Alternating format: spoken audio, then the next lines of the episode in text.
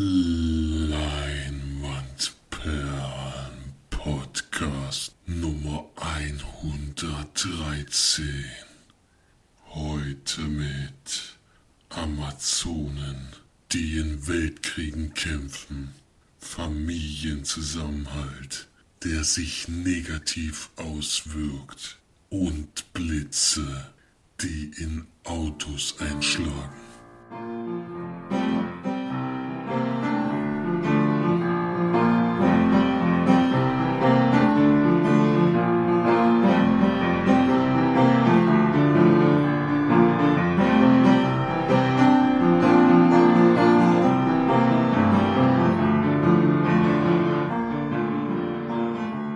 Hallo und herzlich willkommen zur neuesten Sendung von uns Leibandperlen. Hier sind wir wieder für euch die Marge und der Flori. Servus. Der Felix. Grüße. An der Stelle nochmal große Entschuldigung natürlich, da das letzte Mal nicht so ganz nicht so ganz gut angehört hat. Das hat angelegen, dass wir mal wieder bei Skype aufgenommen haben. Ich hoffe natürlich, dass es jetzt besser ist. Lag daran, dass durch mich irgendwie immer ein Hall im Teamspeak erzeugt wurde. Dass äh, wir das natürlich auch nicht unbedingt wollten und gedacht haben, dann probieren wir es doch mal bei Skype wieder, aber dass es im Endeffekt dann so schlecht wird, hat dann nicht keiner mit gerechnet. Da hätte man lieber den Hall in Kauf genommen, denke ich mal. aber so ist Wir sind es aber halt nicht so ganz sicher, ob der jetzt abgestellt ist. Also weil zwischendurch mal seltsame Dinge auftreten. Wir wissen nicht so ganz genau, woran es liegt, ehrlich gesagt. Aber Das mal, Problem dass ist, dass ich- dass ich eben leider mit meinem Handy immer aufnehme. Ja, alles mögliche ist. Ich habe hier kein Tablet oder Laptop oder sonst was. Da kann man leider die vorgeschlagenen Dinge nicht installieren. Auf Deswegen müssen wir es erstmal weiter auf Teamspeak machen. Ähm aber es sind ja nur noch sechs Wochen übrig in Irland. Vielleicht kaufe ich mir dann doch mal wieder ein kleines oder so, dann wird das vielleicht auch wieder besser funktionieren. Na gut, wollen wir mal wie ganz normal ähm, wieder anfangen. Äh, Felix hat die fünf Starts für uns vorbereitet und da hören wir doch mal rein. Ja, wir beginnen gleich mit Programmkino. Das, was den Deutschen ja sowieso immer am besten gefällt. Also für mich auf jeden Fall ein Pflichttermin. Ich denke mal für 90% im deutschen Lande auch. Also Florian und March werden leider nicht mitkommen, die kann ich nicht überreden, aber ich spreche natürlich von Transformers 5, The Last Night. Der fünfte Willst du da Teil. wirklich hin? Der fünfte Teil von Michael Bay mit Mark Wahlberg und Sir Anthony Hopkins in den Hauptrollen oder er in der Hauptrolle.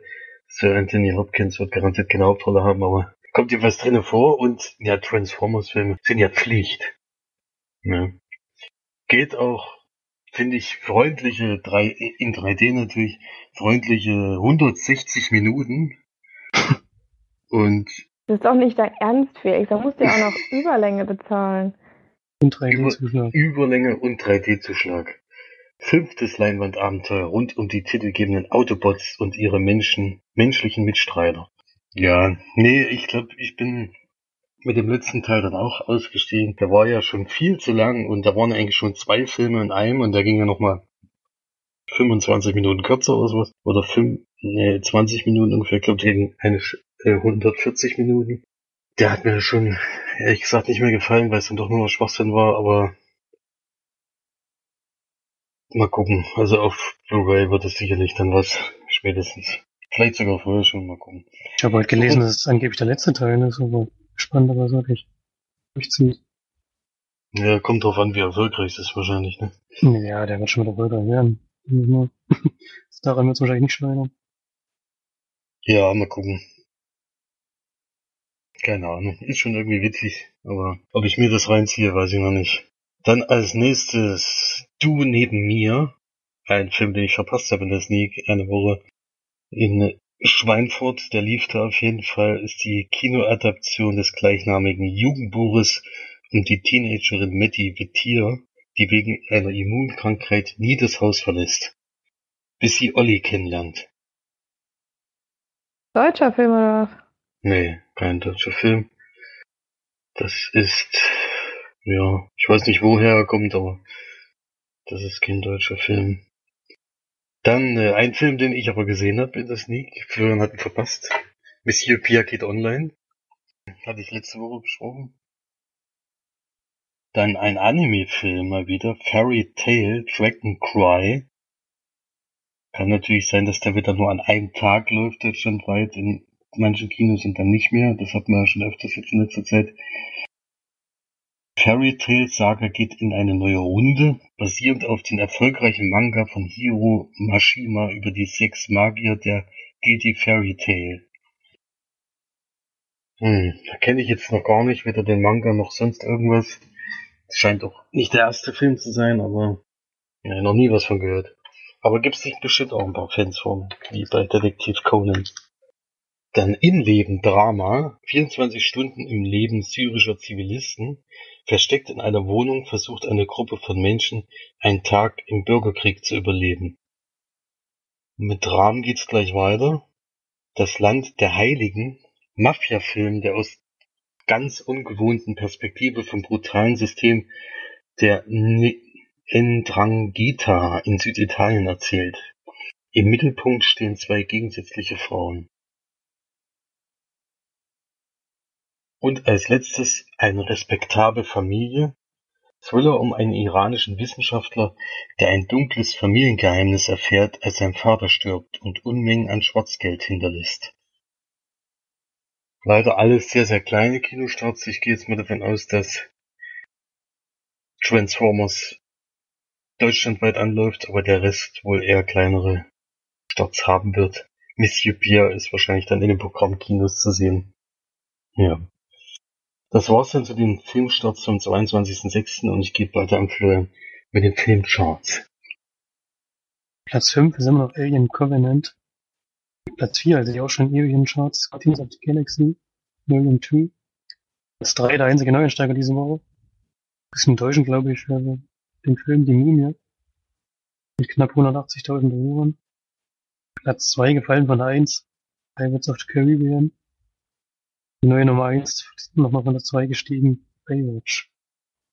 Hat jetzt inzwischen fast eine Million Besucher, das ist ein bisschen erschreckend, muss ich sagen. Als ich den Trailer gesehen habe, hat mich sehr abgeschreckt, aber gut. Die Sommerkomödien gehen wahrscheinlich gerade ganz gut.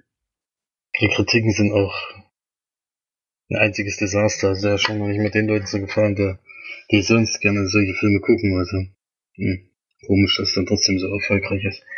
Schade drum. Gibt's bestimmt bessere Er hat halt, äh, das war aber doch recht gehabt. Ja, ich glaube auch, dass der gut Werbung gemacht hat. Das, wenn du viel Geld in Werbung äh, investierst, dann weiß auch jeder, dass der Film anläuft und dann gehen auch alle irgendwie rein, habe ich immer das Gefühl. Können wir eigentlich gleich zu einem Film kommen, der auch relativ viel Werbung gemacht hat. Der etwas überraschend, überraschend kam, muss ich sagen. Also ich hätte nicht damit gerechnet, dass du das sagst. Vor allem Ich habe vier hab Tage vor Kino, vier Tage vor Kinostart und dann noch in OV. ja, das hat mich auch überrascht, das habe ich nur zufällig mitbekommen, weil ich vorher mal gucken wollte, wie viele Tickets schon weg sind. Bei der Sneak kann man in Summe immer nur direkt online kaufen und nicht reservieren. Da schaue ich mal vorher, wie schon weg ist. Um nicht reinzufallen, wenn er rausgekauft ist oder so. Da stand halt da, dass es in OV und auch in 3D ist. Ich hatte aber einen Tag vorher oder so eine neue Nerdtalk-Folge gehört und hab gehört, dass da in Hannover der Film schon kam. Und deswegen habe ich dann schon damit gerechnet, weil das Einzige, was noch hätte sein können, meiner Meinung nach, wäre Transformers gewesen, das hätte mich nochmal überrascht. Natürlich um Wonder Woman, der jetzt am Donnerstag schon angelaufen ist. Kam bei uns drei Tage vorher noch in das Sneak. Wie gesagt, in OV, was für mich schon ziemlich anstrengend war, denn der Film geht zweieinhalb Stunden etwa. ich musste mich schon konzentrieren, um da zu folgen. Mein Englisch ja nicht so ist. Aber worum geht's überhaupt? Ähm, Regie hat geführt Patty Jenkins. Ich schau mal schnell. Das ist eine Frau. Die hat noch Monster gemacht zum Beispiel. Der einzige Film, den sie vorher gemacht hat. Ansonsten war bei einigen Serien aktiv, unter anderem auch bei The Killing. Entourage. Oh, ist tatsächlich erst der, anscheinend der erste, jetzt weiter Spielfilm, den sie gemacht hat. Und die Hauptrolle spielt Gal Gadot. Dann haben wir noch Chris Pine, der hat so die zweite Hauptrolle, kann man sagen. Spielt so einen Soldaten und worum geht's? Ähm, der Film steigt ein in den, in, in den jungen Jahren von dem, von dem, Haupt- von dem, von der Hauptdarstellerin sozusagen, die als Kind da zu einer Insel ist irgendwo. Weiß nicht genau, wo das gelegen haben soll. Und das ist eine Insel auf der Amazonen ich muss zugeben, ich weiß gar nicht richtig, was Amazonen überhaupt, was das für eine Definition sein soll. Irgendwelche Kriegerinnen, die da trainieren für den großen Krieg, der angeblich bevorsteht. Und sie warten auf die Ankunft des Gottes des Krieges, den sie dann bekämpfen sollen. So habe ich das zumindest verstanden. Und sind auf einer Insel, die irgendwie von so einer Schutzhülle oder sowas versteckt wird vor der anderen Bevölkerung der Erde. Ich hoffe mal, ich habe das alles richtig, richtig verstanden erzählt. Das ist jetzt kein totalen Käse. Eines Tages bricht da so ein Kriegsschiff durch, beziehungsweise erstmal so ein Gestrandeter, der dort im Land gespielt wird, das ist Chris Pine. Und direkt danach kommen Kriegsschiffe, die ihn ein, einfangen und töten wollen und Amazonen bekämpfen dann diese Kriegsschiffe und können auch die Soldaten auf denen besiegen. Der Chris Pine-Figur erzählt dann halt, dass gerade ein Weltkrieg herrscht auf der Erde und dass die Menschen Hilfe brauchen. Diese Amazonen lehnen es aber erstmal ab, aber die Gadot, die spielt da Prinzessin Nee, Di- Diana Prince. Ich weiß nicht mehr genau, wie sie hieß. Diana auf jeden Fall. Die äh, schließt sich halt dieser, diesem Soldaten an und geht mit, um in dem Krieg zu kämpfen. Und kommt dann nach London und gehen dann von dort aus weiter und kämpfen halt die Deutschen. Ja, klingt mehr, wenn ich jetzt mal noch gar nicht verraten wollen. Anfang und Ende des Films sind ziemlich actiongeladen. Der ist, ich finde, der Film ist sehr, sehr comichaft gemacht. Einmal durch seine Farben, er ist wirklich sehr, sehr, sehr, sehr kräftige Farben, in denen er seine Geschichte erzählt. Aber auch durch die, vor allem durch die Kampfszenen, wo teilweise halt wirklich sehr, sehr viel mit Zeitlupen gearbeitet wird. Immer so, äh, diese, Ka- die Action-Szene geht schnell los, dann kommt eine Zeitlupe, in der halt der Gegner getroffen wird, dann geht's wieder schnell weiter, in der der Gegner wegfliegt. Macht immer so ein bisschen so einen Anschein, wie so halt ähm, Bilder, die so im Comic zu sehen sind. Auch wenn es nicht so komische Geräusche natürlich kommen, die dann immer da stehen, aber man kann sich das schon so ungefähr vorstellen. Und ja, Anfang und Ende waren ziemlich spannend und ziemlich gut gemacht. Und dann Mitte hängt er ganz schön durch, finde ich. Bei einer Lauflänge von 49 Minuten ist das eigentlich auch logisch. Da ist es halt in so einem Dorf zwischendrin und lernen sich da als Gruppe ein bisschen mehr kennen. Es kommen dann noch ein paar andere Krieger dazu, nicht nur die beiden. Und ist dann so eine Gruppe von, weiß nicht, fünf oder sechs Leuten, die gemeinsam in den Kampf ziehen. Und ja. Da hat er mich ein bisschen verloren gehabt, aber am Ende kriegt er dann nochmal die Kurve. Allerdings ist es wirklich so, dass schon ein klassischer Superheldenfilm ist, in dem es halt und dann noch einen klassischen Bösewichten gibt, der dann einen sehr, sehr großen, sehr, sehr bunten und seltsamen, fand ich, Endkampf vielleicht besiegt wird, vielleicht auch nicht. Weiß es nicht. Und ja, war jetzt insgesamt nicht so ganz mein Film, nicht schlecht gemacht, aber dann jetzt nicht unbedingt weiterempfehlen. Und so, für Disney war es natürlich gut, also solche Filme haben wir ja selbst, relativ selten dort. So ganz große Produktionen. Ich hätte mir sonst im Kino nicht angesehen, aber es war jetzt nicht schlimm, dass ich ihn jetzt geguckt habe und jetzt so nicht sechs von zehn Leinwandperlen geben. Ja, aber hebt sich jetzt für mich nicht ab von anderen Superheldenfilmen. Also halt, dass es eine weibliche Hauptdarstellerin ist, was man glaube ich in Superheldenfilmen nicht so sehr oft hat. War jetzt nichts Besonderes. Hm. Das ist ja komisch, weil das wird ja von den Kritikern als der neue Superheldenfilm hervorgehoben, vor allen Dingen für das DC-Universum wird das jetzt das große, der große Wurf gewesen, dieser Film. Ja, es ist natürlich so, dass das äh, dadurch, dass es sehr, sehr comichaft, sag ich mal, gemacht ist, ich denke mal für, für Fans von dieser Reihe, funktioniert der Film bestimmt überragend. Also ich bin ja jetzt kein Fan von der Reihe. Ich habe irgendwann das erste Mal gesehen in ja, Batman vs. Superman, einen kurzen Auftritt hatte. Mhm. Ansonsten kannte ich diese Figur noch überhaupt nicht mehr. Und dieses ganze Amazon-Zeug da am Anfang, also weiß nicht. Es sind halt irgendwie 50 Frauen, die die ganze Zeit gegeneinander kämpfen und so. Naja. War jetzt nicht so mein Film, aber ich würde jetzt auch nicht wieder allgemein sagen. Es kann schon sein, dass sehr vielen Leuten sehr viel besser gefällt als mir. Das kann ich mir auch schon vorstellen. Ist ja auch so, dass es Zack Snyder produziert hat. Und das sieht man auch, ist halt wieder so. Manche sieht ja wirklich ähnlich aus wie bei 300 zum Beispiel.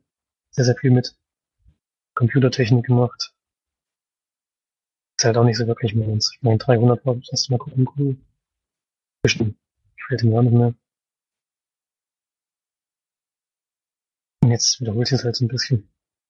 Mhm. Das ist nicht durchgängig so, aber es gab einzelne Szenen. Sieht man wirklich sehr, dass das wahrscheinlich wahrscheinlich komplett am Bermuda entstanden ist. Naja. Aber wie gesagt, selber, selber gucken, selber eine Meinung bilden. Finde ich Mhm. besser.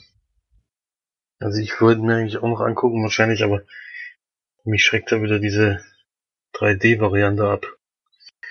Ja, vielleicht. Es gibt ja hier im Umkreis keine, keine Möglichkeit, den in 2D zu sehen gerade und wie die meisten Filme.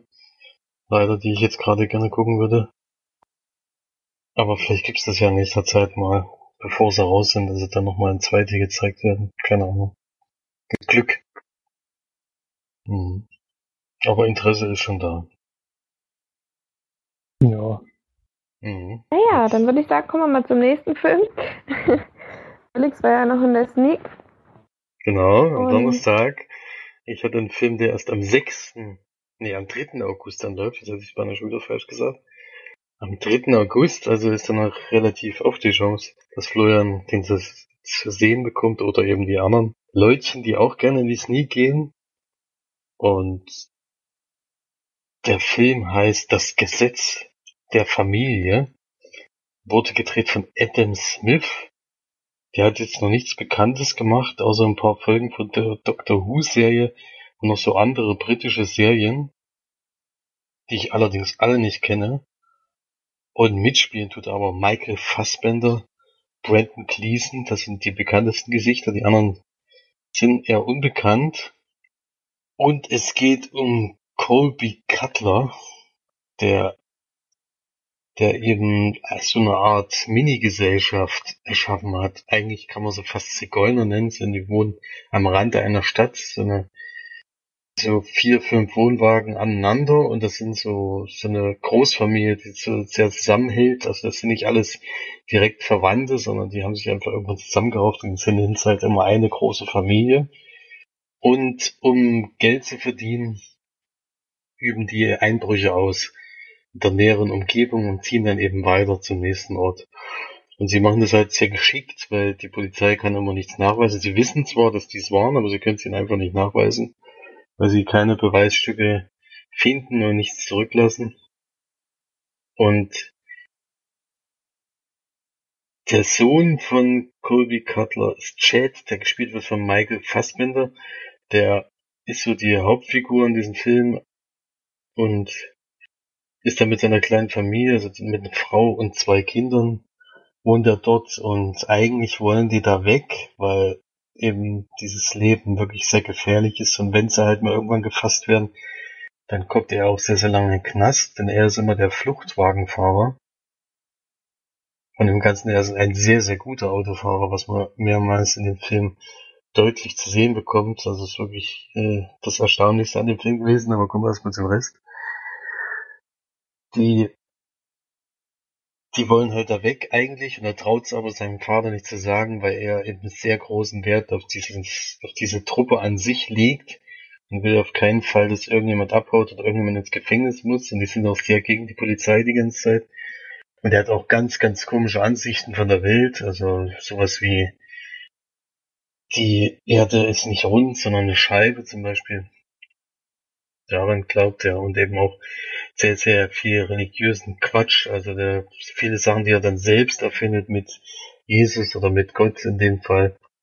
Das erzählt er den Kindern und die nehmen das leider alle auf und glauben dem das auch noch und was weiß ich alles, was in der, in der Schule auch nicht besonders gut ankommt. Und ja, da gibt es natürlich viele große Probleme. Der Sohn war auch nie in der Schule gewesen, er kann nicht lesen, nichts anderes. Im Endeffekt kann er nur Auto fahren und das wird da immer ausgenutzt.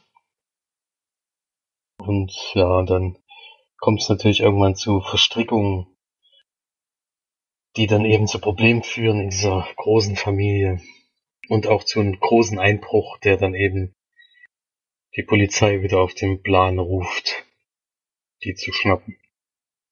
Ja, also für mich kein besonders guter Film, leider. Äh, das Beste an dem Film war wirklich diese Verfolgungsszene. Also ich war wahnsinnig überrascht, dass ich ja so ein, so ein ganz kleiner Film und ich denke mal, der wird auch nur im Programmkino dann allerhöchstens laufen. Aber was die da für Verfolgungsjagden da reingebaut haben, das ist schon besser als in den meisten, meisten hochdotierten Actionfilmen, die es so gibt. Also da können die sich alle gerne was davon abgucken, weil sowas habe ich schon lange nicht mehr gesehen. Macht echt Laune, dazu zu gucken. Der Michael Fassbender ist zwar wahrscheinlich nicht selber gefahren, aber jedenfalls den Stuntfahrer, der da gefahren ist. Das war wirklich erstaunlich dafür lohnt sich eigentlich schon fast den Film zu gucken, aber der ist natürlich nicht der allzu große Teil des Films. Viel ist dazwischen im Gelaber und dieses äh, Leben in dieser Zigeunerfamilie, kann man schon sagen, ist es eigentlich. Und die ist halt sehr hartes Leben und auch mit sehr viel harten Wörtern. Die haben sie natürlich wieder ins Deutsche nicht übersetzt, sondern immer verflucht gesagt, anstatt dem Wort, was sie wahrscheinlich da gesagt haben. Und ja, ansonsten, wie gesagt, ist irgendwie sehr überladen und strengt eigentlich meistens an, diesen Film zu gucken. Also da haben die Action-Szenen echt überzeugt, aber der Rest mich irgendwie nicht. Und deswegen gebe ich da vier von zehn Leinwandperlen. Wie viel? Vier. Ah, ja. Vier Punkte sind mir diese Verfolgungsjagden echt wert, weil es waren auch mehrere im Film und sie waren immer wieder sehr gut gemacht, finde ich. Ja. Ist aber kein Actionfilm, oder? Das ist nur also das nee, das ist eigentlich ein Drama. Das ist, äh, diese Einbrüche machen die eigentlich nur, um irgendwie sich über Wasser zu halten, weil da, von denen hat keiner irgendeinen Job. Äh, für March, March muss ich eine Warnung aussprechen, für ESC ist der Film nichts, weil da Tiere leider verenden auf brutale Weise und das sind Tiere, die March mag. Und Bei anderen Tieren wäre es ja nicht so schlimm, ne? naja, ich glaube, wenn, äh, wenn jetzt was für sich was wäre, dann würdest du sagen, na gut, das geht noch. Aber bei Binnen wäre okay. Bei den Tieren hättest du wahrscheinlich wieder geweint. ja. Lange finde ich auch nicht so geil. Ja, no, Snakes on a Plane wäre zum Beispiel was. March, wo sie nicht trauern würde. Ja, auf jeden Fall witzig. Ein paar Stellen sind noch witzig und alles und ja. Also wegen den Action-Szenen kann man es gerne angucken. Also man braucht sich jetzt nicht ärgern, wenn er das nie kommt. Gut. Dann haben wir heute, glaube ich, keine Kinofilme. Nee. Dann nee. gehen wir gleich weiter in die, die Autenfilme, die gestreamten, die Filme. Und äh, da Felix drei Filme hat, würde ich sagen, mach dann mal gleich weiter. Ja, ich kann ähm, nämlich ein, einen ganz kurz abhandeln, weil den Film ich glaube, letzte Woche oder vor zwei Wochen besprochen hat und mir inzwischen geschenkt ja. hat. War gespannt. Jetzt weiß ich, wer das ist. Nämlich The Body, äh, die Leiche. Ein spanischer Thriller von 2012. Und worum es geht, ja, kann ich mich kurz fassen. Es wird eine Leiche aus einem Leichenschauhaus entwendet und ja, der Mann dazu wird eben gleich verdächtigt, dass er das gewesen ist und der Mann, der dort aufpasst, ist irgendwie aus dem Leichenschauhaus äh, weggerannt und hat sich leider von einem Auto überfahren lassen. Und dann kommt die Polizei hinzu und dann, also die Frau soll wohl an einem Herzinfarkt gestorben sein, aber da kommt dann eben auch Zweifel auf, nachdem diese diese Leiche verschwunden ist, wird so einiges mehr aufgedeckt, als man am Anfang gedacht hätte. Und mehr möchte ich da gar nicht großartig sagen. Es ist nämlich eine Geschichte, die auf einen, auf einen großen Twist am Ende hinausläuft, der schwierig vorherzusehen ist. Muss man so ausdrücken, ja. 151 Minuten habe ich mir ein bisschen schwer getan mit dieser Länge, weil es dann doch, am Anfang fand ich es total interessant, weil ich gedacht habe, das ist eigentlich eine total coole Idee, die habe ich jetzt so noch nicht gesehen, dass eben eine Leiche verschwindet und dann gibt es irgendwie keinen Grund, warum das passieren könnte und es ist nicht eingebrochen worden und alles und ist sie denn wirklich aufgestanden oder nicht? Das steht nämlich zwischendurch auch noch zur Diskussion, dass sie vielleicht doch nicht gestorben ist, sondern aufgestanden ist. Also das fand ich sehr interessant. Ich fand auch der Mittelteil war dann irgendwie sehr, sehr lang gefühlt. Dann am Ende hat er dann wieder richtig angezogen, den man natürlich dann irgendwann auflöst, was nur der Grund ist. Das fand ich dann schon wieder sehr interessant. Und in der Mitte hat so wie lange der geht? 151, äh, eine Stunde 51, ja, Entschuldigung. Ach so, ja.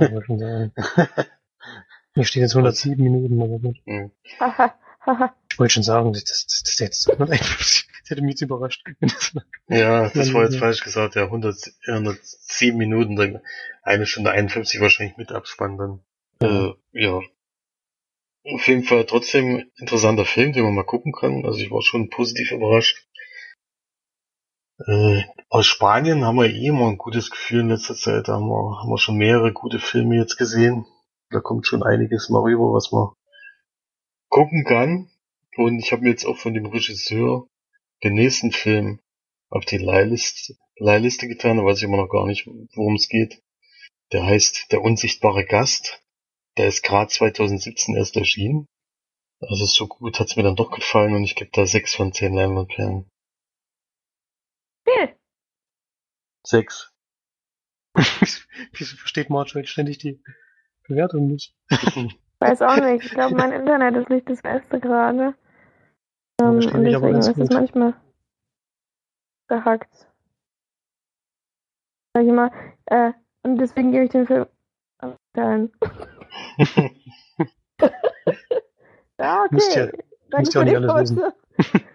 Oder auch einmal was auch, äh, gebe ich den, das letzte Mal, wo ich gefragt habe, war so, gebe ich den Film von 10 Leinwandperlen. Würde ich sagen, kann der, der Florian weitermachen? Mit einem seiner Filme. gar, die Milch war Marge will gar nicht. Ich habe ja nur einen, deswegen ist es so eine Ich logische. Auf. Na, ach so. Ist egal, ich kann einfach weitermachen. Ich habe einen Film noch bei Netflix geschaut. Der heißt Freunde mit Geld, beziehungsweise dort wird er nur im Originaltitel ange. Zeigt natürlich Friends with Money. Eine Komödie von Nicole Holofcener. Und wegen der habe ich den Film auch angemacht. Die hat nämlich noch gemacht. Genug gesagt. Ein Film, den Marge und ich noch nie hatten. Ziemlich toll fanden. Und alle anderen Filme von mir kenne ich leider noch nicht, aber da ich gesehen habe, den Film ist Netflix, habe ich noch angemacht. Und worum geht's? Es steht für eine Komödie, ich finde aber, es ist gar keine Komödie. Ist ja eine etwas, in großen Teilen tragische Geschichte. Spielen mit Jennifer Aniston, Frances McDormand, Joanne Cusack und Catherine Keener, das sind vier Freundinnen. Und Olivia, Jane, Rennie und Christine. Und die haben alle größere oder kleinere Probleme. Drei von denen kommen eigentlich, sind eigentlich ziemlich gut tuch, sag ich mal. Ähm,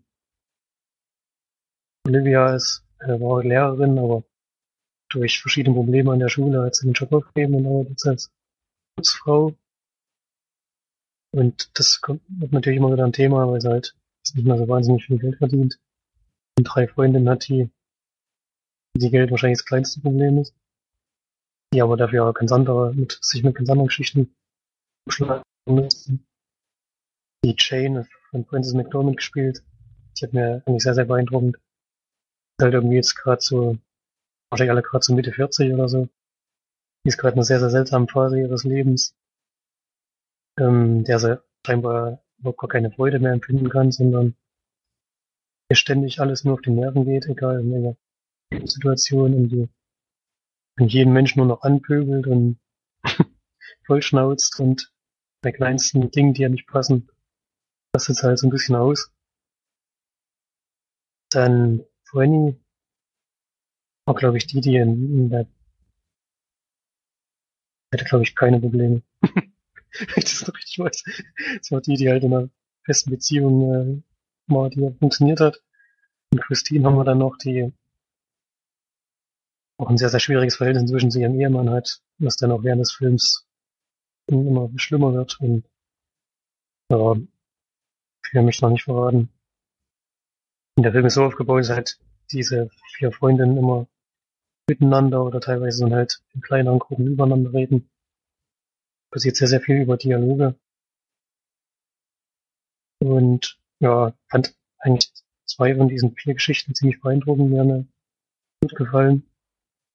Die sind auch ein bisschen, bisschen berührend am Ende. Und ja, schon ein Film, den ich besser finde als das Durchschnitt mit 6,5 von 10 Leinwandballen geben. Würde man wirklich mal empfehlen, sie mal anzuschauen. Gerade jetzt, wenn man noch bei Netflix läuft, kann man das schon mal machen. Weiß nicht, hat jemand von euch schon gesehen? Nee. Auch nicht, ne? Ist ja vielleicht sogar bei Netflix AI. Kann er gleich mal nachschauen. Wie heißt dein MOV? Friends with Money. Dann haben die Deutschen immer was richtig gemacht. Ja, aber hätten sie aber allerdings auch so lassen können. Also. Allerdings geht der Film nur 88 Minuten, also da hat man schon also für, für so eine Art von Film. Okay, gibt's nicht. Nicht schade. Ja. Friends with Kids, Friends with Benefits, Friends with Better Lives. Es gibt also genug Freunde. Gut, dann würde ich mal sagen, komme ich mal zu einem Film, den ich geguckt habe, äh, der dazu geführt hat, dass Felix in Jubelausbrüche ähm, ausgebrochen ist, als ich ihm das erzählt habe. Geschaut habe. Überhaupt noch da, Felix? Ich bin da, ja. Ich warte gespannt. War das gespannt. Du weißt ja schon, welchen Film. Ähm, Nee, erzähl, was für einen unglaublich guten Film du geguckt hast. gucken, vielleicht kommt der Florian drauf. Äh, auf jeden Fall ein Film, den Felix schon geguckt hat und auch schon besprochen hat. Ähm, Film mit Blake Lively und Harrison Ford. Bestimmt dieser komische Film, wie ist denn der? Felix, was das Mikro ist kein Film, hätte nein. Genau, ähm, auf Englisch heißt er allerdings äh, The Age of Adeline und ich habe den auch nicht mehr wirklich so auf dem Schirm gehabt, dass Felix das erzählt hatte. Ähm, Film von 2015, ein Fantasy-Film, Schrägstrich Drama, eine Stunde 52, krass, wie ich jetzt echt durchgezogen habe, ey.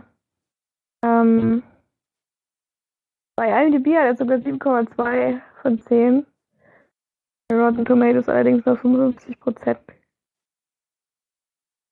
Wir lernen auf jeden Fall ähm, die Blake Lively kennen als eine Frau, die in Los Angeles wohnt. Die ähm, äh, 1935 29 Jahre alt war, also quasi 1916 geboren. Ähm, lernen sie kennen als eine junge, sehr attraktive junge Frau, was untypisch ist für Black Lively. ähm, die allerdings äh, an eine Winternacht, wo es auf einmal in L.A., wo es eigentlich nie ähm, schneit, plötzlich Regen fällt und sie deswegen auch komischerweise direkt einen Unfall baut und sie ins Wasser mit dem Auto reinfährt und während das passiert, noch ein Blitz in das Auto reinschlägt. ich könnte könnt jetzt schon noch verzweifeln, wenn die das erzählen. Klingt eigentlich, klingt eigentlich wie eine andere Szene von Jason, wo der wieder aufwacht. ja. Das, das war auf jeden Fall, das war auf jeden Fall realistischer als in dem Film, dieser Schrott. Oh Mann, ey. Ja, vor allem, ich habe das noch nie erlebt, dass es irgendwo schneit und gleichzeitig gewittert. Also ich weiß nicht, wie das möglich ist. Ja, egal, auf jeden Fall ist es da passiert. Ähm, ja, und äh, dadurch eigentlich ähm, Adeline tot war und durch den Blitz, der jetzt in das Auto einschlägt, allerdings wieder erwacht. Ihrem Tod. Das allerdings zur Folge hat, dass sie aufhört zu altern. Bleibt quasi in ähm, 29 Jahren, bleibt sie dann einfach stehen und sieht immer so aus. Ähm, ja, man. Also versuchen jetzt im Auto irgendwo in See zu fahren und gleichzeitig einen Blitz getroffen zu haben. Das Ja. ist es. Könnte man mal probieren. Ähm, mh, ja, dann kommt es kommt, quasi zu einem Zeitsprung. Man lernt sie dann kennen als quasi in der jetzigen Zeit. 2015 war das ja dann wahrscheinlich. Ähm, wie sie quasi damit lebt, dass sie eigentlich jetzt natürlich immer überall wegziehen musste und ähm, quasi nicht mehr an einem Ort bleiben kann, zumindest am Anfang immer. Kommt immer wieder in Rückblicken sozusagen auf, wie ihr Leben verlaufen ist, dass sie eine Tochter hatte ähm, oder hat, natürlich jetzt deutlich älter ist als sie, ähm, weil sie auch einfach, wie alt ist sie denn da, 116 oder so, haben sie, glaube ich, gemeint. Oder keine Ahnung, auf jeden Fall ist sie schon ziemlich alt. Äh, aber ihre Organe natürlich trotzdem perfekt funktionieren.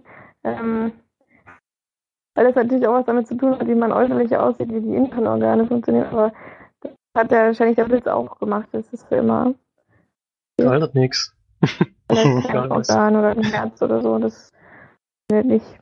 Dann auch einmal noch so lustig gesagt, dass sie dann, dann merkt sie eben, dass sie, ähm, also, dass sie halt Unfall wacht sie dann halt auf und dann fängt sie dann auch an, Sport zu machen. ähm, damit ihr Körper quasi ja healthy bleibt, keine Ahnung.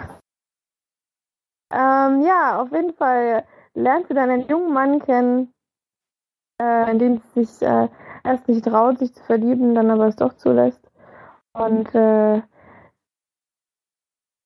sich dann mit ihm auf äh, eine Reise äh, zu seinen Eltern. Und da kommt es dann zu einigen Vorfällen, da sie nämlich Harrison Ford durch eine Gegebenheit, die ich jetzt nicht spoilern möchte, schon kennt und er sie natürlich sie als junger Mann kennengelernt hat und ähm, natürlich wieder erkennt und da kommen dann auch einige Problemchen auf, ne?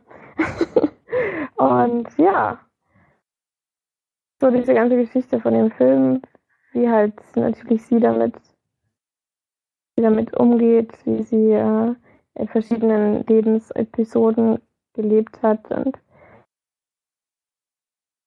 Kommen wir mal zur Bewertung des Filmes. Ähm, äh, ich fand den Film ziemlich schlecht, das kann man glaube ich vorweg sagen. Das ist glaube ich auch keine große Überraschung. Wirklich ähm, kann man den Film glaube ich auch gar nicht finden. Du hast ja gar nicht Ich war ja gesagt, damals dass es am Ende noch ein Megatwist ist, warum sie dann vielleicht nicht mehr. Das wollte ich ja nicht spoilern. ist aber eigentlich noch besser als der Anfang, finde ich. Aber egal. Können wir natürlich nicht Ja. drüber reden, weil das ist ja, ist ja das Ende. Genau. Das wollte ich ja eben nicht spoilern, deswegen äh, will ich das natürlich nicht vorwegnehmen. Aber es passiert natürlich dann, dann am Ende noch was. Was ist noch was? Genau, was. Ja, während des Films passiert allerdings nicht allzu viel, außer dass, wir- dass sehr viel geredet wird und äh, äh, ja, das ist eigentlich so dieses große Ding in dem Film. Es wird einfach sehr, sehr viel geredet. Über zwei Stunden lang fast nur geredet und es passiert sehr, sehr wenig. Also natürlich die Actionreisen, äh, Szenen mit den Autounfällen und so weiter. Und ähm, ja, ich fand einige Szenen aber trotzdem ganz gut gemacht. Also da ein paar Szenen im Film, die doch ganz auch romantisch sind. Ähm, ist ja auch eine Romantik-Verfilmung, denke ich mal. Ähm, die fand ich ganz gut. Und dann die Szenen mit ähm, ihr und ihrer Tochter, die auch sehr gut, die allerdings sehr rar gesät waren im Film. Deswegen gab es da nicht so viele äh, gute Sachen in dem Film.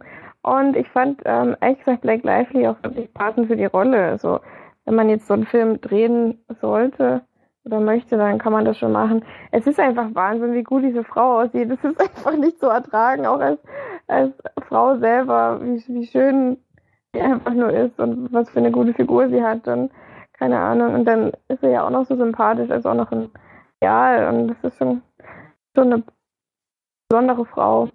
Und sie hat eben sehr angenehme Stimme, mit sehr angenehmem Stimmklang.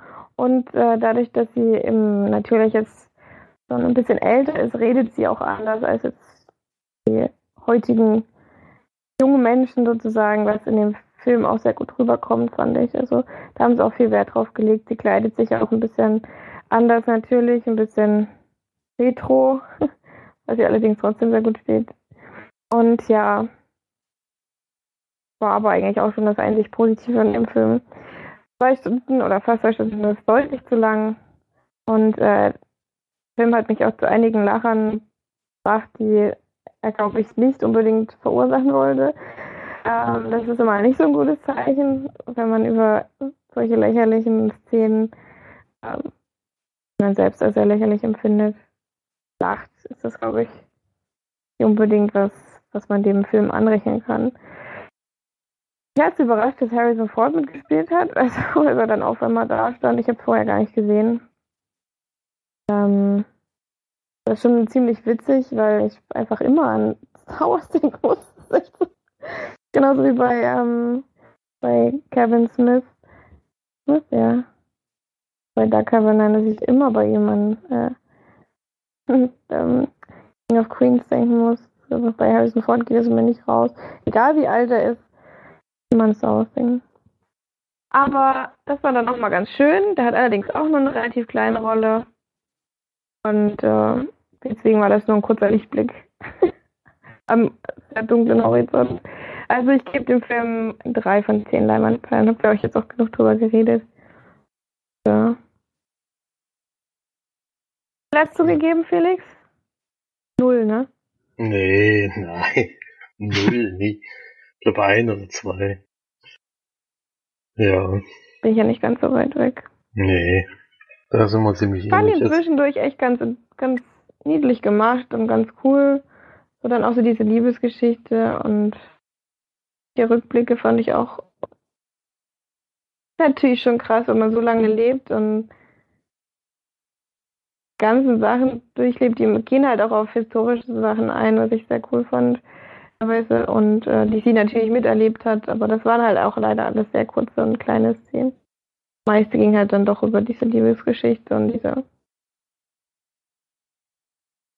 eben der Situation umgeht und so weiter. Ja, Das zu dem Film. Genau. hat ja jetzt Felix zwei Filme in a Ein row. Stück. Ja, ich kann, kann sie ja jetzt mal schnell runterzählen, weil es jetzt auch nicht beides übelste Knaller. Äh, einmal, aber beide mit einer äh, Vorgeschichte. Einmal ein Film, den ich auch zum Geburtstag geschenkt gekriegt habe und der eine witzige Vorgeschichte hat, weil wir im Irlandurlaub im Auto so ein Spiel gespielt haben während der Fahrt, in dem wir immer Film. Filmfacts, ganz vage Filmfacts in den Raum werfen und alle müssen raten, welcher Film das ist. Und mein erster Film ist jetzt auch der Film, den ich immer gesehen habe, den ich immer genannt habe. Ich dachte, irgendwann kommt er bestimmt mal, obwohl den keiner von uns bis jetzt gesehen hat, nämlich Chiller of Duty, weil ich den Titel einfach schon so super finde. Denn den habe ich geschenkt bekommen und habe ihn gleich auch mal geguckt. Von und mit, nee, nicht von, stimmt gar nicht. Till Schweiger ist nur der Hauptdarsteller. Die, der Film wurde gemacht von einem Tatort-Experten. Wie heißt er denn jetzt? Jetzt Damit würde ich auf jeden Fall bei dem Film werben. Christian Alwort. Christian Alwort. Der hat auch schon die drei, sind es insgesamt drei?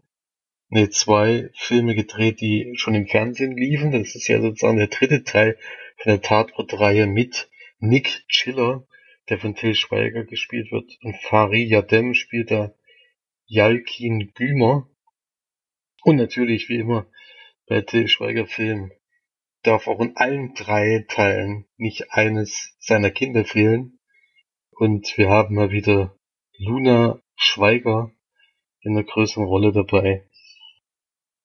Und um die geht's am Anfang auch gleich, denn die fliegt nach Istanbul, um dort einen Mann zu erschießen, der wohl ihre Mutter umgebracht hat. Ich denke mal, das kam in diesen ersten zwei Tatort-Filmen vor, die ich nicht verfolgt habe. Und es ist so ihre Rache und dann kommt es natürlich zu diesem Treffen mit diesem Mann, wo sie sich nicht traut zu schießen und er nimmt sie dann anstattdessen gefangen oder kidnappt sie. Und dann kommt Taken 4 oder keine Ahnung 72 Stunden 5 oder sowas. Auf jeden Fall ist es dann das gleiche wie mit Liam Neeson. Nick Schiller muss dann irgendwann in die Türkei reisen, wo er das rausgefunden hat und muss ihn natürlich retten. Und da kommt es natürlich zu mehreren Komplikationen, die er da überstehen muss. Und sein Partner kommt dann auch irgendwann dazu. Ja. Es geht dann auch über mehrere Orte, also da haben sie sich ein bisschen Aufwand betrieben. Es spielt dann nicht nur in Istanbul, sondern auch teilweise in Deutschland und teilweise auch noch in anderen Städten, die ich jetzt noch nicht nenne. Und ja, weiß nicht, was soll ich dazu sagen. Also ich habe es ja eigentlich immer gesagt, weil ich mir schon dachte, dass dieser Film mir nicht besonders gut gefallen wird. Und Tatsache, es ist ja noch passiert, er hat mir nicht gefallen. Aus mehreren Gründen. Einmal ist es so, dass äh, Luna Schweiger keine Schauspielerin ist.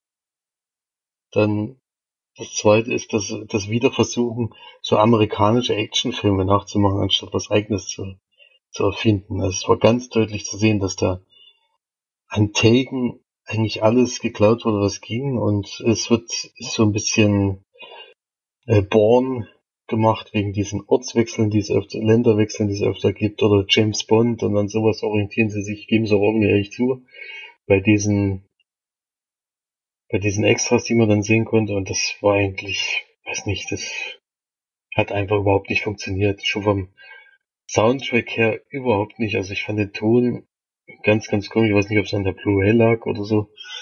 Weil die, diesmal war es so, dass die Stimmen viel zu laut waren und der Ton viel zu leise. In den Action-Szenen hast du immer gedacht, du musst den Fernseher wieder lauter machen. Dann haben sie dich aber angeschrien, wenn, die, wenn dann wieder Leute gesprochen haben. Das war ganz komisch. Und die Action-Szenen sind auch wirklich naja, auf Tatort-Niveau oder Alarm für Cobra 11 Niveau. So ungefähr. Also wirklich ganz, ganz schlecht und das Schlimmste, was dazu kommt, ist, dass der Film 140 Minuten geht. Was wirklich, also ich denke mal, das war auch einer der Gründe, warum sie den ins Kino gebracht haben, weil der einfach als Tatort nicht gehen, gehen dürfte, weil ich glaube, die, die haben da eine feste Zeit vorgegeben. Können, glaube ich, nur 90 Minuten gehen, das haben sie wahrscheinlich nicht geschafft. Oder ich habe keine Ahnung, aus welchem Grund Ich glaube, der die wollten schon, der war schon extra für das Kino gemacht. Aber Ja, das, das- hat ja auch mit, das hat mit dem klassischen Theater gar nichts mehr zu tun, die ganze Geschichte. Und Nee, durch, mehrere, durch mehrere Länder reisen und sowas, das ist doch kein Tatort. Das hat überhaupt nichts mehr mit Tatort zu tun, was da drin war. Also das war ein schlechter Born-Nachmache mit ein bisschen Take-Einschlag. Das, mehr war das eigentlich nicht. Ja, er kam auch nicht so besonders gut an in Deutschland. Äh, immerhin, immerhin hat er 280.000 Zuschauer erreicht, was eigentlich relativ wenig ist.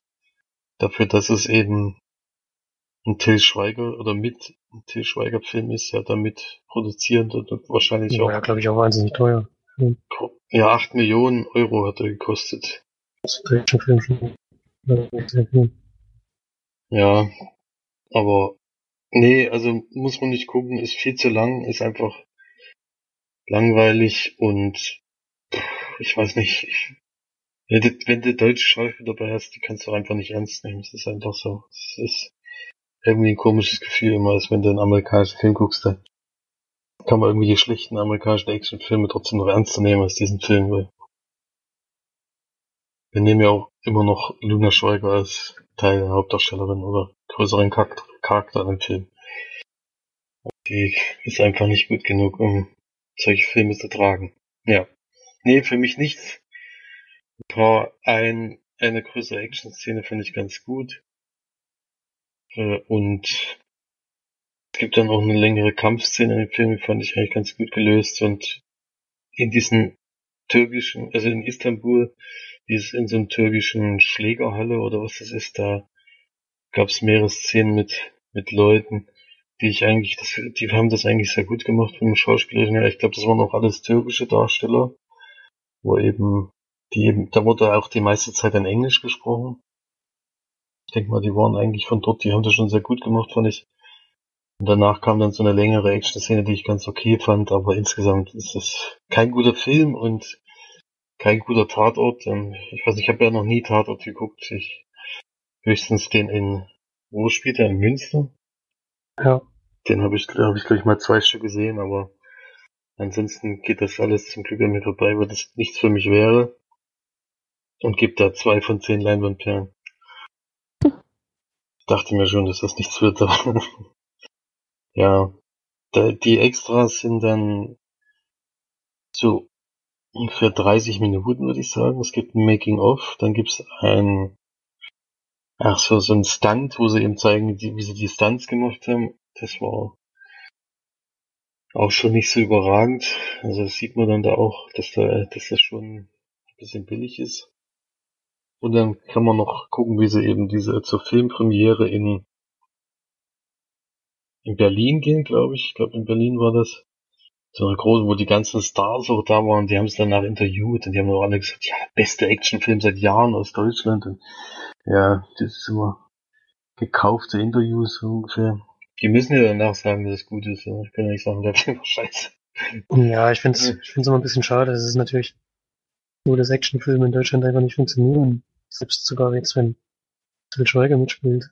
Meine, wahrscheinlich ist es wirklich nicht so toll, aber das ist halt an, der wirklich Kasse nicht gut. an der Kinokasse fallen die ja immer durch. Es gibt ja keinen Actionfilm in Deutschland, der jetzt wirklich herausragenden Erfolg hätte oder so. Ja, ja das auf jeden Fall. Das, fehlt ja doch das Geld, um Qualität zu produzieren, die aus anderen Ländern kommen. Und deswegen Ja. kann man da Das nicht ist- wirklich gegen das-. Das ist es nämlich. Du kannst einfach, wie willst du da irgendwas erreichen, wenn du immer nur, ja, so schwache, so schwache Actionfilme produzierst. Ich meine, Schutzengel noch halbwegs, also der war auch schon nicht besonders gut, weil sie hier da wieder die Hauptrolle hatte.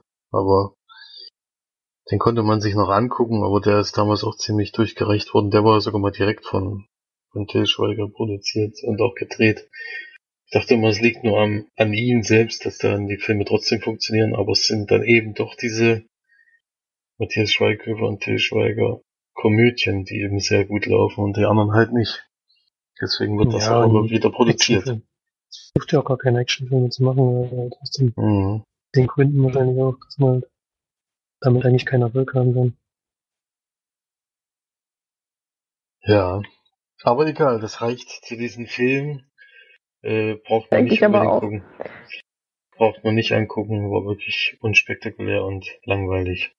Und kommt zum nächsten Film, zu dem es auch eine Vorgeschichte gibt. Allerdings eine ziemlich dämliche Vor Vorgeschichte, denn mein bester Kumpel und ich haben einen komischen Brauch. Jedes Mal, wenn unser Lieblingsverein aufsteigt, äh, machen wir irgendwas als äh, Gegenleistung Willst dazu. echt besprechen? Gegenleistung dazu, dass wir den, dass wir den Aufstieg geschafft haben. Warum, weiß ich nicht. Also, es ist jetzt auch das, erst das dritte Mal, dass das überhaupt passiert ist. Und diesmal hat tatsächlich mein bester Kumpel vorgeschlagen, wir gucken den schlechtesten Film überhaupt oder einer der schlechtesten, gewertesten Filme überhaupt, überhaupt und haben Daniel der Zauberer geguckt, den es komplett kostenlos auf YouTube gibt für alle Leute, die den unbedingt gucken wollen.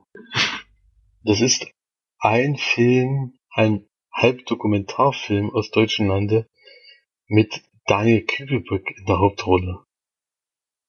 Und es ist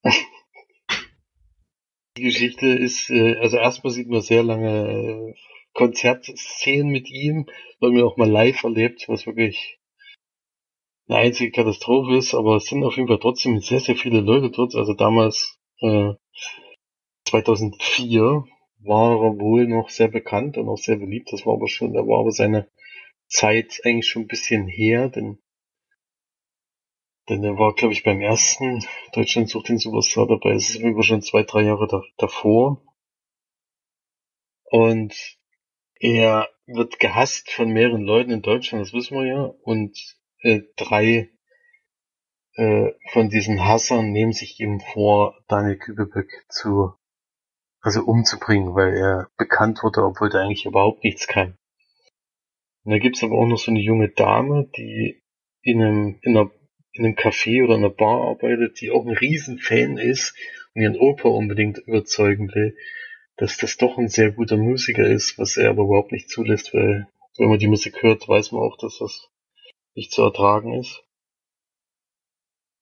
Und die treffen dann irgendwie alle mal aufeinander und bei Daniel Kübelböck ist aber das Gute, er hat äh, einen Zauberer in der Hinterhand, der auf ihn aufpasst.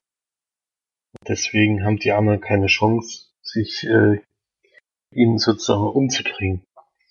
Und Daniel ist auch noch gerade äh, der Lehrling von diesem Zauberer, um selbst zu diesem großen Zauberer zu werden. Und das ist bunt gemixt mit seiner unglaublichen Musik, mit Tanzszenen, die wirklich, also ich weiß nicht, was das gewesen sein soll, aber es war, es war unfassbar, es war unfassbar, aber am schlimmsten, also, ich meine, ich fange erstmal mit dem Positiven an. Wir waren eine größere Truppe, die das geguckt haben. Also wir hatten das genannt und äh, an dem Abend vor meinem Geburtstag war das gerade, waren eh gerade viele Leute in Jena schon angereist und da hatten wir uns bei ihm getroffen. Und wir haben halt gesagt, ja, nach dem Essen, was wir da gemacht haben, äh, gucken wir noch den Film. Wer mitgucken will, kann halt mit da bleiben. Und sind tatsächlich alle geblieben und haben diesen Film noch mit eingeguckt, weil sie eben lustig fanden. Und die ersten fünf Minuten ist auch noch sehr, sehr gute Stimmung gewesen, weil da wirklich diese Konzert Konzertszenen gezeigt werden, die einfach so schlecht sind, so lächerlich, dass du eigentlich die ganze Zeit nur lachen konntest und diese gute Stimmung bricht aber dann nach kurzer Zeit in absolut schlechte Laune über, weil dann dieser Film anfängt, der einfach nur so ein Schwachsinn ist und so wahnsinnig schlecht gedreht ist. Sowas habe ich schon lange nicht mehr gesehen. Also das als Film schon zu bezeichnen, ist wirklich eine absolute Katastrophe. Das ist wirklich so eine Handkamera, die sie die ganze Zeit gehabt haben. Es gab keine richtige. Es sind halt keine Schauspieler, sondern das Großteil ist halt seine Familie. Oder die Familie vom, vom Regisseur, der Uli Lommel. Da ist dann seine halbe Familie noch als Darsteller vertreten, die auch alles keine Schauspieler sind. Und also den als schlechtesten Film zu bezeichnen, finde ich absolut gerecht, weil das ist auch auf jeden Fall so. Kann man nicht anders sagen. Und die, die gute Laune ist dann ganz schnell weg, wenn man da dann wirklich diese, es sind ja gerade mal 71 Minuten, also es ist gar nicht so wahnsinnig lang, aber diese gute Stimmung hat dann doch relativ schnell den Geist dafür gegeben, ja. Also, weiß nicht, da ist ja damals äh, ins Kino gekommen mit 107 Kopien und Deutschland hat insgesamt 13.000 Zuschauer gehabt, was ein Mega-Flop ist, aber absolut verständlich. Auch, und ich weiß noch, dass damals der Film in der Sneak in Hamburg lief und die haben randaliert, nachdem der Film begonnen hat. Also für mich absolut nachvollziehbar, nachdem ich diesen Film gesehen habe. Wir haben aber gesagt, wir gucken den Film komplett durch, ohne Spulen, und das haben wir tatsächlich durchgehalten. Warum weiß ich nicht. Äh, hätte man sicherlich auch sinnvollere Sachen machen können, aber irgendwie haben wir uns das angewöhnt, in solchen Zeiten das immer zu machen. Ist ja jetzt auch noch nicht so oft vorgekommen. Und gebt da insgesamt für diesen Film 0 von 10 Leinwandperlen. Wow. mhm. Also, ja. es ist wirklich nicht zu ertragen. Und Ich wollte gerade sagen, dieser Regisseur hat doch bestimmt nur diesen Film gemacht und habe es ja geguckt. Das stimmt überhaupt nicht. Unglaublich viele Filme gedreht. ja, damals hat er wahrscheinlich gedacht, keinen, keinen einzigen mehr. keinen aber-. Mhm. Ich denke mal, der hat damals gedacht, er schafft seinen großen Durchbruch mit diesem, mit diesem Film, aber es hat leider nicht geklappt. Muss mal gucken, der hat angefangen 1971, gibt's überhaupt nicht. Stimmt es hier wirklich, was hier steht? Ja, der ist schon Ja, ziemlich nee. alt. Der ist schon, ist schon 1944 Stimmt, geboren. Stimmt. Mhm. Wieso macht denn der so einen Film? Das gibt's doch überhaupt nicht. Das ist einfach, also es ist wirklich unfassbar, was man da zu sehen bekommt. Das ist wirklich, das würden wir jetzt mit der Kamera, die ich habe, äh, einen Film drehen und den ins Kino bringen. So ungefähr ist das. Da war die, da ist meine Kamera, die ich jetzt habe, besser als die, die damals hatten. Das ist unglaublich. Mhm. Ja, gilt Ja. immer noch als unglaublich schlechtester Film aller Zeiten. Wurde auch bei Tele 5 in der, wie heißt diese Reihe da? Wo die schlechtesten Filme aller Zeiten gezeigt werden, die haben da auch so einen tollen Namen. Da wird ja auch mal Schlechteste Sharknado. Filme aller Zeiten? Nee, ja, das schon. Schläferz. Ach genau, Schläferz, genau. Da wurde der auch gezeigt, ähm, wie eben auch Sharknado und solche Geschichten. Oder Sand Shark oder sowas. Eigentlich alles mit Schaum. Geil. Bei IMDb mit einer Durchschnittswertung von 0,4 von 10. Hm. Grandios. Auch eine Kunst, Filme zu machen, die so schlecht sind, dass jeder sie schlecht findet. das musst du erstmal hinkriegen, ne? Glaube ich nicht viele hin, Naja. Mhm. Gut, Dann wollen wir mehr jetzt ist genug also ein bisschen Film. auf die Kommentare sind wir schon ein bisschen eingegangen, zumindest was die Tonqualität anging. Ja, der Erik. äh, hat uns Der Erik und der Maximilian hatten uns halt Vorschläge gemacht, die wir jetzt halt aktuell leider nicht umsetzen können. Aber das werden wir dann das bestimmt mal probieren. Jeff hat ja uns noch aufgeklärt, warum dieses Phänomen Deutschland mit Bud Spencer und David Hasselhoff ist, aber war auch auf jeden Fall sehr interessant zu wissen. Eine schlaue, ne? Wir sind schlau. Wir sind jetzt schlauer. Nee, also das war mit David Hasselhoff, das wusste ich jetzt noch nicht, bei Bud Spencer, dass die da die Filme ganz anders sind als in anderen Ländern, das wus- wussten wir schon. Aber das andere nicht. Ja. Ja, aber dass sie jetzt da viel mehr Dialog reingebracht haben in der deutschen Synchron, das ist auch noch nicht. Habe ich auch noch nie drauf geachtet, ehrlich gesagt. ich, ich achte jetzt bei Bud Spencer so nicht auf die Dialoge. ist das Beste am Film. Ja, meistens ist der eigentlich mit am lustigsten. Also, Ja, Hab ihn klar, die- klar, die da. Sprüche raus. Die Bösen sind vor allem so schön blöd. Wenn die dann in den anderen Ländern überall ernst sind, ist schon irgendwie komisch. Mhm. Naja. ja, da hat Deutschland doch mal tatsächlich was richtig gemacht, Mensch. Filmindustrie zumindest. Ja, man kann wahrscheinlich bei der Synchro auch ein bisschen was retten, wenn es original mal richtig schief gegangen ist. Das geht bestimmt auch so rum. Weil man natürlich auch viel verkacken kann. Ja, gut, dann sind wir ja heute schon recht fix durch, ja? So ein Podcast. Ja, aber das letzte Mal dafür ganz schön lang. Äh, Gestern, letztes Mal war lang und schlechte Qualität. Diesmal ist gut. Kurz. Äh, gute Qualität und kurz. Hoffen wir es mal. das war gut. Das werden wir erst hören. Ja. Produziert haben. letztes Mal habe ich dieses Rauschen und was da alles drin war, habe ich alles vorher nicht gehört. Das war erst in der Aufnahme. Also warten wir mal ab. Ganzes Ding verhunzt wegen der Qualität. Doof, aber Die ganzen Millionen Fans abgesprungen. Die müssen wir jetzt zurückholen. 30. Mit, mit Qualität müssen wir jetzt zurückholen. Mhm. Naja, wir geben uns auf jeden Fall mal Mühe. Ich hoffe, das wisst ihr. Felix hat sehr lange dran rumgeschnitten und hat sich Mühe gegeben, es einigermaßen zu retten. Aber Es gab sogar kurzzeitig die Überlegung, es gar nicht online zu stellen. Aber das habe ich dann auch gelassen, weil ich gedacht habe, diese, es gibt ja ein paar Hörer, die warten schon drauf. Ich hatte eh schon lange gebraucht.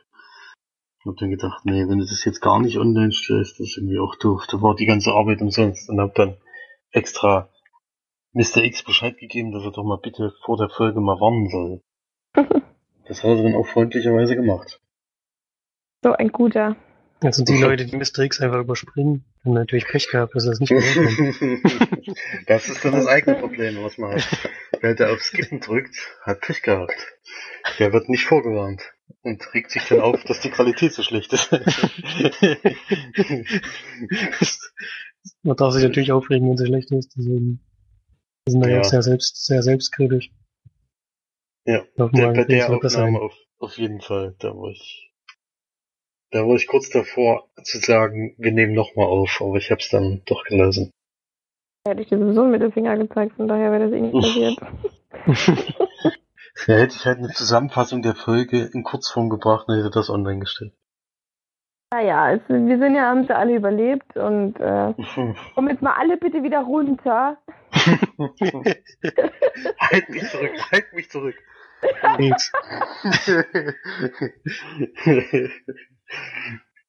Aber dann hoffe ich mal, habt ihr eine schöne Filmwoche und dann hören wir uns beim nächsten Mal hoffentlich wieder. Und dann bis zum nächsten Mal, genau. Tschüss. Tschüss. Tschüss.